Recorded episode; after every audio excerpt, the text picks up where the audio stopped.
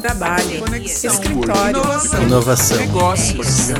Ah, eu chamo de coworking. Fundadoras e fundadores de coworking, entusiastas da economia colaborativa e compartilhada deste meu Brasil. Eu sou a Laura Gurgel e tá começando mais um episódio do Eu Chamo de Coworking. E hoje vamos trazer polêmicas, não é, João? Sala privativa versus sala compartilhada. O que é melhor para o seu espaço? Uou, que assunto, hein, Laura? Oi, pessoal, tudo bem? Mais uma semana aí.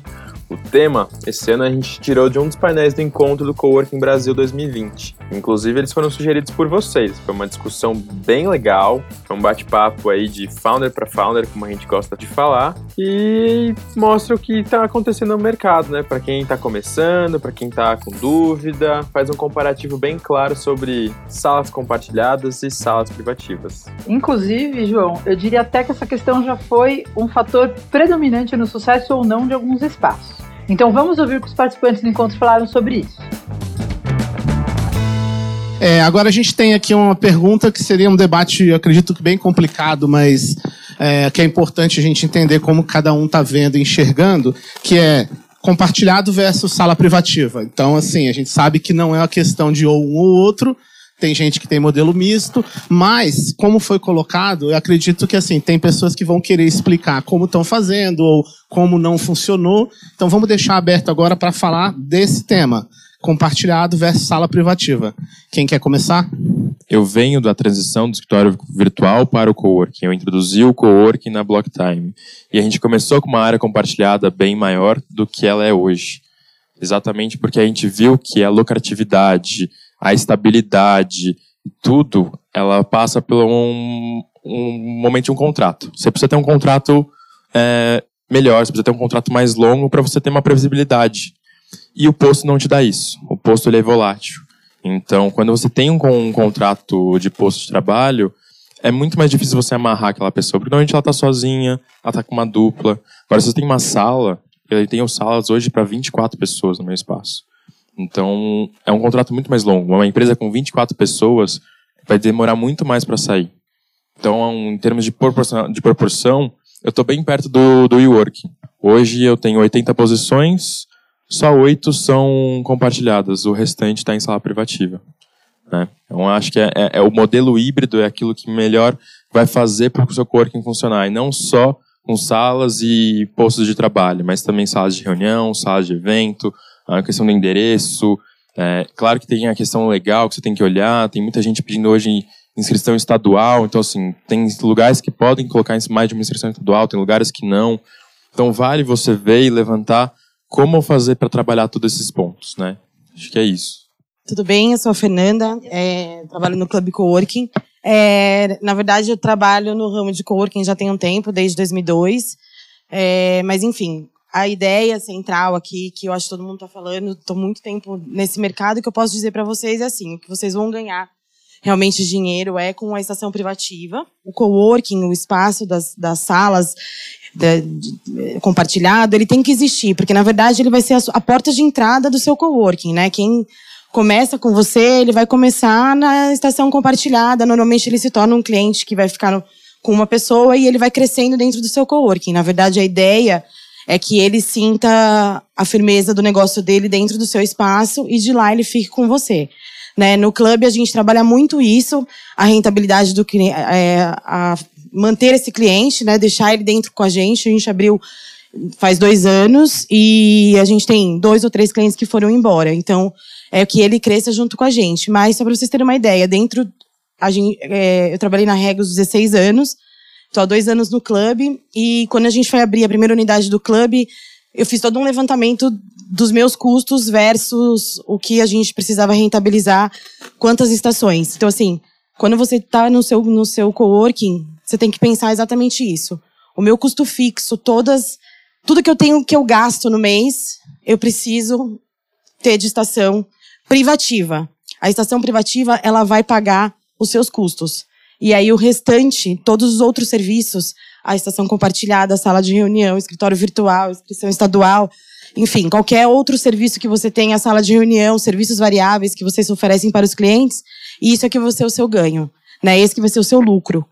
Então, é, sim, o espaço misto é importante, mas onde a gente tem que se focar muito, principalmente nas grandes cidades, que é São Paulo, Rio de Janeiro, enfim, talvez é, interior, algumas coisas pode ser diferente, mas é se focar em realmente você ter o seu espaço privativo, né? E com base exatamente no número da metragem quadrada que você tem.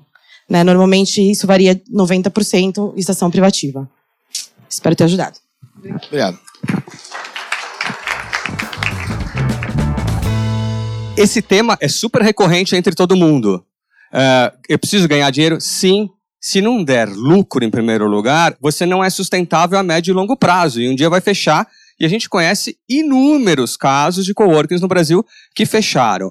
E tem vários motivos o compartilhado ou o fixo é o primeiro, e acho que todo mundo disse muito bem aqui que a gente tem que ter quase a totalidade deles fixos, porque é o que te dá dinheiro e o que te estabiliza fluxo de caixa, dá menos volatilidade na tua receita.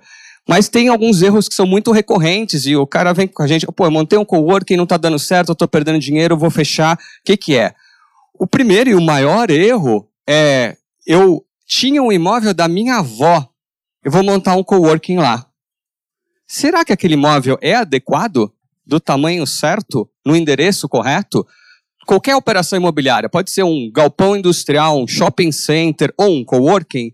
A primeira coisa mais importante é localização, a segunda é localização e a terceira é localização. Se você montar o teu coworking no endereço errado, vai ser muito mais difícil, você vai precisar de muito mais esforço para dar resultado. Se ele for pequenininho, também é difícil, porque você tem custos fixos. E a gente tem que analisar isso. Então ele tem que ter um tamanho mínimo, uma escala mínima para ele ser sustentável. Pode ser que essa escala eu atinja com a minha segunda unidade, com a minha terceira unidade, mas eu tenho um tamanho mínimo. Uh, existem vários outros erros que a gente debate. Mas uma coisa muito importante e que eu vejo muita gente não observar, não é só o lucro que eu tenho que olhar. E eu, dono do coworking, e meus honorários? Porque uma coisa eu poderia deixar meu dinheiro aplicado, comprar uma franquia, investir em outra coisa, mas se eu estou trabalhando lá full time, você levou em consideração quanto você poderia estar tá ganhando num emprego qualquer, ou empreendendo, ou fazendo outra coisa? E muita gente não leva isso em consideração. E no final fala, pô, tô sem dinheiro. Então é importante olhar isso de uma visão bastante global, gente. Obrigado. Obrigado. É isso aí, minha gente. Acabamos de escutar um pouquinho alguns founders falando, inclusive eu estava falando no evento, a respeito da experiência do compartilhado versus privativo. E você, Laura, o que, que, você acha dessa, dessa discussão? Ah, eu acho que essa discussão, João, assim como tudo na vida, ela tem, vamos dizer assim, dois extremos e ela tem um equilíbrio, ela tem um meio termo. E eu acho que a gente podia é, de repente, colocar aí essas possibilidades para que os fundadores consigam entender melhor quais são todas essas opções, porque não tem um certo e errado dentro de coworking, né? Eu acho que está muito vinculado aos modelos que cada um prefere trabalhar. Fato, acho que é isso mesmo. A gente sempre defendeu, né, que coworking ele tem múltiplas possibilidades, né? É, eu tenho um modelo, você tem outro modelo. No encontro mesmo a gente vê diversos modelos diferentes. É, conta um pouco, então, como que você montou o clube aí. É, como você disse, né, João? Acho que também os modelos dos coworkings, eles estão muito relacionados à personalidade e às atividades do fundador. Então, é, o clube de negócios, por exemplo, a gente fez uma migração recente, né? Recente aí, tem uns dois anos mais ou menos, e a gente se enxerga como um hub de inovação. Né? Então, como é que funciona aqui no clube? A gente não tem salas privativas, a gente trabalha só com modelo compartilhado. E dentro do nosso espaço, a gente tem aí salas de reunião e todas as posições em áreas abertas. Então, como é que funciona, né? A gente tem a grande maioria dos nossos clientes com equipes pequenas, de até quatro pessoas.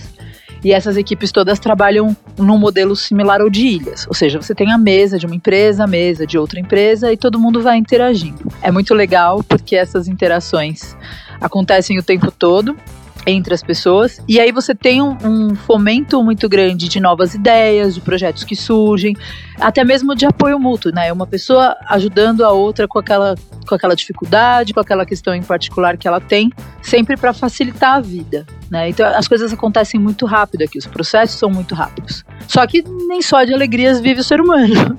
A gente tem aí, do outro lado, a questão de um pouco de privacidade, né? Ou seja, é, não é tudo que você pode discutir abertamente, então isso faz com que você precise reservar uma sala de reunião.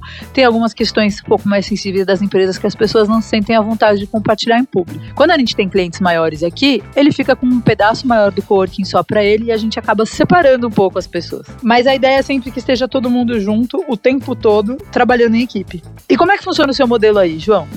Bom, a gente tem três unidades, né? Uh, uma unidade foi a que eu comentei um pouquinho durante o episódio, que ela é um modelo mais híbrido, mais novo. Então a gente tem espaço compartilhado, espaço privado, espaço de eventos. Mas aqui na Blocktime a gente iniciou as operações uh, apenas com salas privativas. Em 2008 uh, a gente abriu, inaugurou, né, a Blocktime Serviços que era voltada para o público da área de medicina, na área de saúde, então psicólogos, terapeutas, que precisavam local espaços, né, reservados por hora. Engraçado você falar da questão da privacidade, né?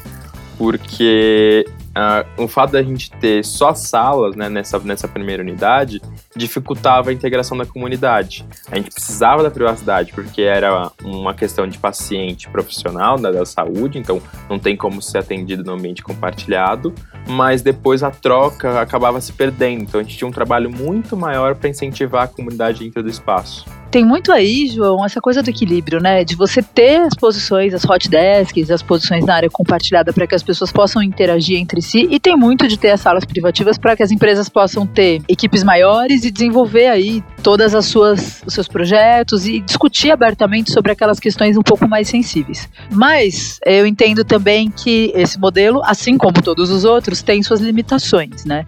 Você corre o risco de empresas que poderiam compartilhar muito ficarem presas dentro de salas e você você corre o risco de que as pessoas que estão nas posições compartilhadas sejam prejudicadas por quem está dentro das salas privativas e não entende que por mais que a posição compartilhada seja esteja no local aberto, ela tem dono. Isso pode acontecer também, pode ter esse tipo de desentendimento aí. E aí entra muito o peso da comunidade, né? Como fazer com que as pessoas dentro das salas privativas entendam que é preciso compartilhar e como fazer ou garantir que as pessoas de fora das salas privativas possam se beneficiar do coworking da melhor forma forma.